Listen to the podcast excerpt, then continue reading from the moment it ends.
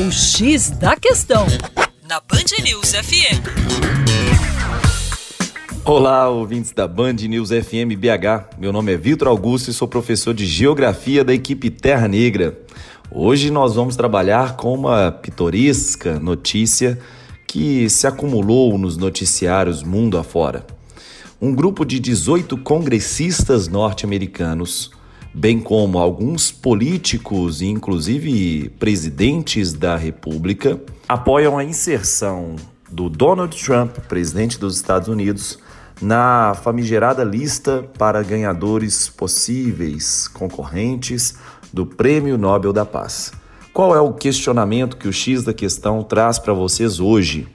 Será que um presidente da República, um presidente dos Estados Unidos, seria efetivamente um merecedor desse tipo de premiação?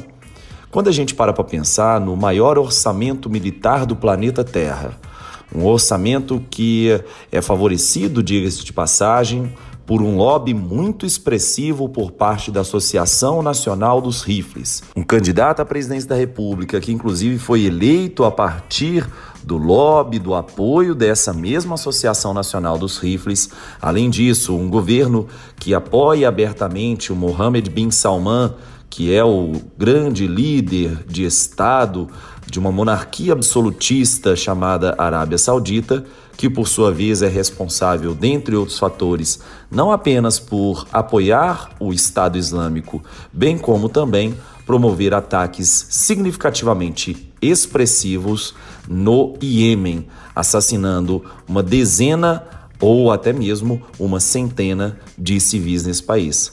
Será que algum presidente da República dos Estados Unidos conseguiria ser efetivamente merecedor desse prêmio? Para mais, acesse o nosso semanário no youtube.com/terra negra.